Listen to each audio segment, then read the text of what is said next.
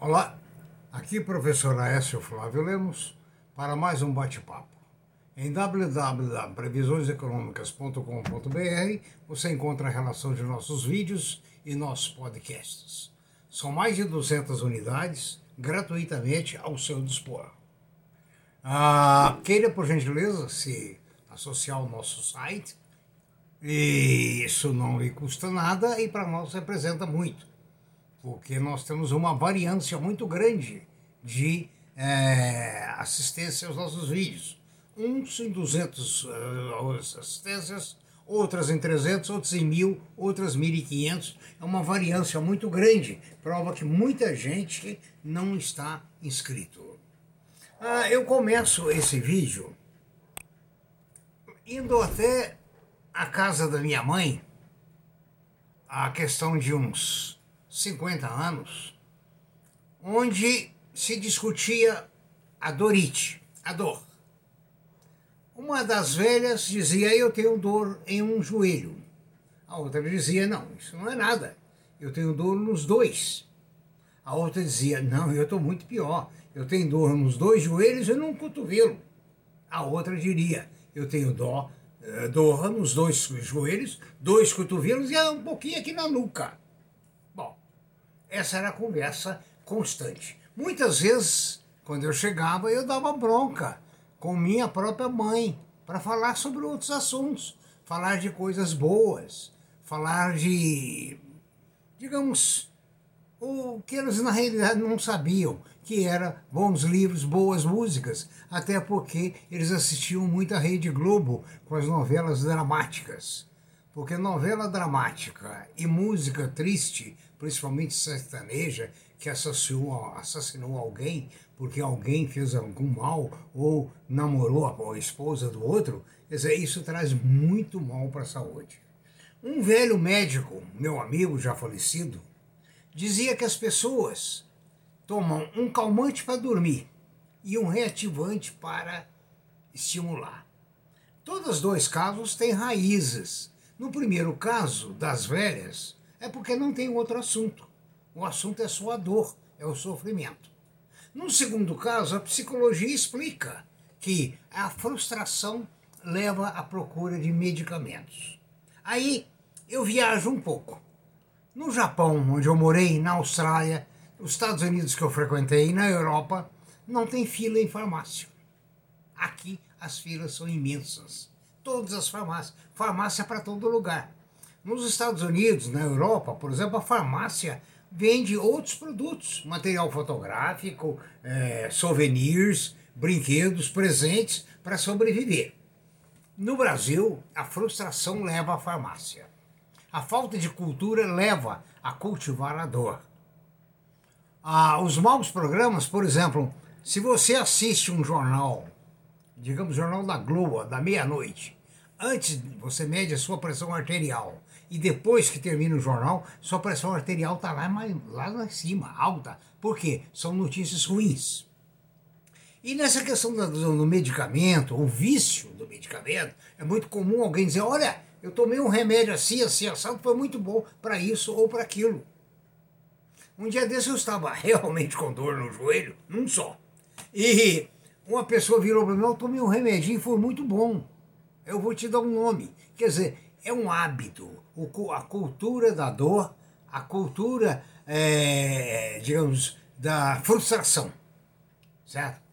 E aí, emendando esse assunto, emendando as palavras desse médico, meu amigo, de que as pessoas tomam calmante para dormir e reativante para trabalhar, eu assisti um filme chamado A Máfia da Dor, Pain Hustlers.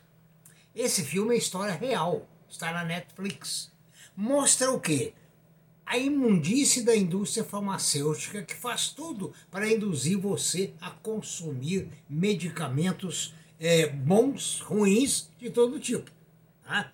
E Pain Hustler, a história, ou seja, a máfia da dor, a, a história é real. Vai lá na Netflix, assista, para você ver o que, que a indústria da, da farmacêutica, lógico que tem exceções, não são todas, fazem para promover os seus produtos. Eu mesmo já fui vítima de um remédio chamado Forxiga, que eu tomei é, nessa ocasião, eu fazia até o seguinte, né? Eu ficava com vergonha. Eu tomava água, imediatamente a minha bexiga funcionava com ou sem a minha anuência. Tive um outro remédio também para o meu diabetes, eu infelizmente agora não me lembro o nome, que estava me dando problema circulatório. Eu só descobri porque eu leio muito e saiu uma reportagem nesse sentido. Hoje nós temos o drama dessa vacina uh, do Covid, em que dizem que a, a, a hidrocloroxina, uh, zinco e etc., seriam mais eficientes do que a vacina. Outros dizem que a vacina é criminosa, que vai matar muita gente. Hum, será se já matou. E de outros dizem que a próxima geração que tomou essa vacina e que vai reproduzir é que será verá os efeitos. Então a questão do laboratório é muito sério. Né? Vale a pena a gente ver e vale a pena a gente é, examinar aquilo que a gente está tomando, conversar com o nosso médico para que não se repita com a gente aquilo que tem em Pain Hustler. Outra coisa que preocupa muito nessa questão da saúde é a questão das receitas. O, existe uma indústria na farmácia, nas farmácias, né, que, tem, que faz um ciclo vicioso. Eles, quando você dá o seu CPF, a receita, coisa desse tipo, né, para ver se tem disponibilidade o preço de um produto, ele anota o número do registro profissional do médico, o CRM. E aí foi dada uma largada para um esquema multinacional de captura de dados uma espécie de Big, eh, Brother das receitas. Ah, em um ano são processados por uma instituição, ou mais de uma, 250 milhões de prescrições. Esse sistema retroalimenta para influenciar o que vai ser prescrito em consultórios. Olha a gravidade, não sou eu que estou falando, não. Esse sistema de coleta do CRM ah, dessas receitas possibilita re retroalimentar o sistema para influenciar nas próximas, é, digamos, nos próximos ataques dos laboratórios. Aqui, nós temos que lembrar uma coisa: não são todos os laboratórios. Há laboratórios mais sérios e laboratórios menos sérios. Não, no Canadá, se diz, francamente, que a vacina do Covid é uma vacina assassina. Muitos cientistas têm dito a mesma coisa. Eu não sei, não sou cientista. Eu apenas estou colocando para vocês como colocaram para mim, né? para cuidar melhor da sua saúde. Analisar o que está atrás da sua receita. Certo? Há pouco tempo eu tive um probleminha, o médico imediatamente me receitou um antibiótico. Esse antibiótico foi aplicado para minha filha, ah, foi receitado para minha filha passou muito mal com esse antibiótico. Eu não o tomei.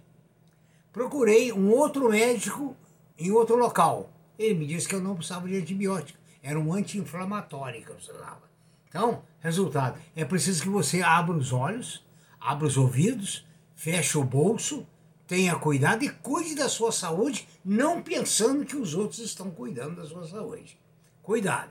Cuidado com a dorite, cuidado com o, o, o remédio para dormir, cuidado com o Reativan, e talvez, eu não sei, eu não posso dar receita, mas bons livros, boas músicas, boas leituras, bons pensamentos, PP, pensamento positivo, talvez possa ajudar. A mim, pelo menos, ajuda. Ok? Não sou farmacêutico, não sou médico, mas eu me vi na obrigação de trazer esse assunto da máfia da dor, do Pain Hustler e dessas outras informações de vida e, da imprensa. Muito obrigado, né? bom proveito, se é que isso foi bom proveito. Okay? Cuide-se.